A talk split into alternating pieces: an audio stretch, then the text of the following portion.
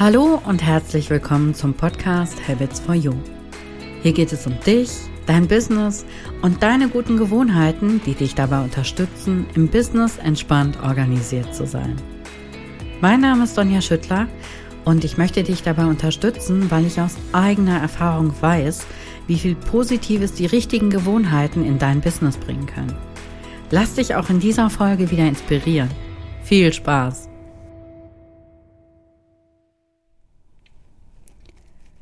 Hallo und herzlich willkommen zu einer neuen Folge im Podcast Habits for You. Ich freue mich sehr, dass du auch heute wieder dabei bist, äh, dass du zuhörst oder zuschaust.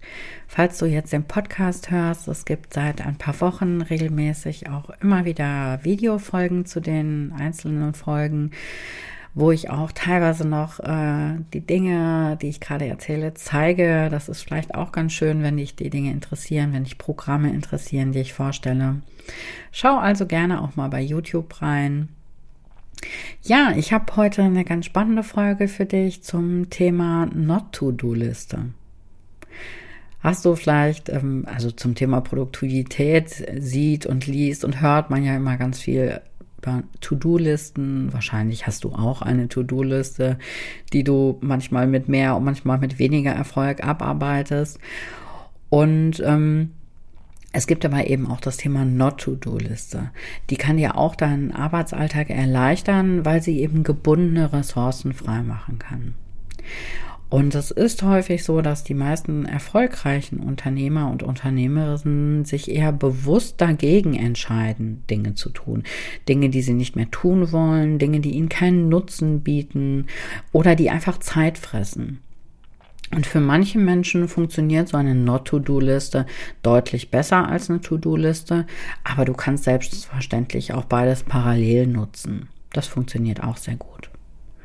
Der Grundgedanke, den du auch einfach beim Füllen deiner Not-to-Do-Liste in meinem Kopf haben solltest, sollte sein, alles, was du heute nicht erledigen willst, weil es entweder unwichtig oder nicht wichtig genug ist, das schreibst du auf die Not-to-Do-Liste. Die Vorteile für dein Zeitmanagement, die sind ganz vielfältig bei der Nutzung einer Not-to-Do-Liste. Und zwar ist die Not-to-Do-Liste besonders für dich geeignet, wenn dein Zeit- oder Selbstmanagement sowieso etwas ist, was dir nicht so ganz leicht fällt. Du kannst mit der Not-to-Do-Liste viel besser priorisieren. Du kannst viel besser ungeliebte oder unwichtige Aufgaben delegieren oder einfach sein lassen. Du wirst sehr viel produktiver werden und du kannst besser Wichtiges von Unwichtigem unterscheiden. Du kannst deine Zeitfresser besser erkennen und dann auch vor allen Dingen eliminieren.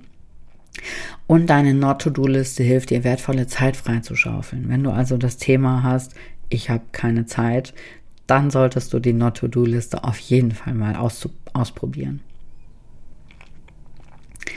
Es gibt verschiedene Wege, deine Not-to-Do-Liste zu erstellen. Der erste kann dabei sein, dass du einfach mal überlegst, welches Ziel möchte ich erreichen? Und dann gehst du einfach mal deine To-Do-Liste durch und streichst wirklich bewusst alles, was dich am Erreichen dieses Zieles hindern könnte. Der zweite Weg zu deiner Not-to-Do-Liste kann sein, dass du einfach schaust, welche hinderlichen Gewohnheiten, welche Routinen habe ich mir angeeignet, die ich einfach loswerden möchte. Das kann zum Beispiel sein, dass du morgens als erstes zu deinem Handy greifst.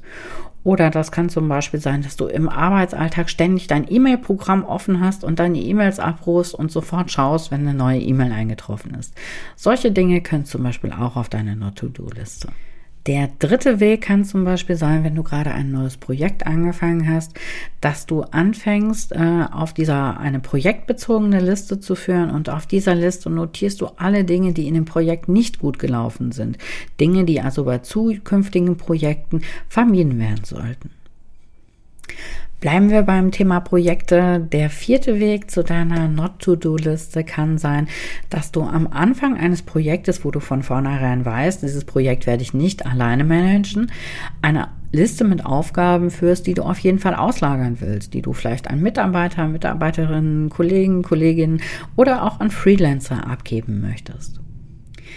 Der fünfte Weg zu deiner Not-to-Do-Liste kann sein, dass du dir deine To-Do-Liste zur Hilfe nimmst und alle Aufgaben, die du gern verschieben möchtest, die du eigentlich immer gern ignorieren möchtest oder die du wirklich ganz gezielt abgeben möchtest, auf deine Not-To-Do-Liste schreibst. Dann möchte ich dir total gerne noch ganz kurz die Erfolgs-Not-To-Do-Liste von Warren Buffett vorstellen. Da schreibst du dir deine 25 wichtigsten Lebens- oder Berufsziele auf. Davon kreist du deine Top 5 ein, die, wo du wirklich sagst, die haben die allerhöchste Priorität. Und der ganze Rest ist jetzt deine persönliche Not-to-Do-Liste.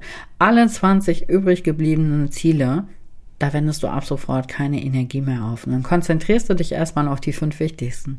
Und wenn die erledigt sind, dann kannst du dir vielleicht deine Not-to-Do-Liste dann nochmal hervornehmen und äh, dann wird sie neu geschrieben.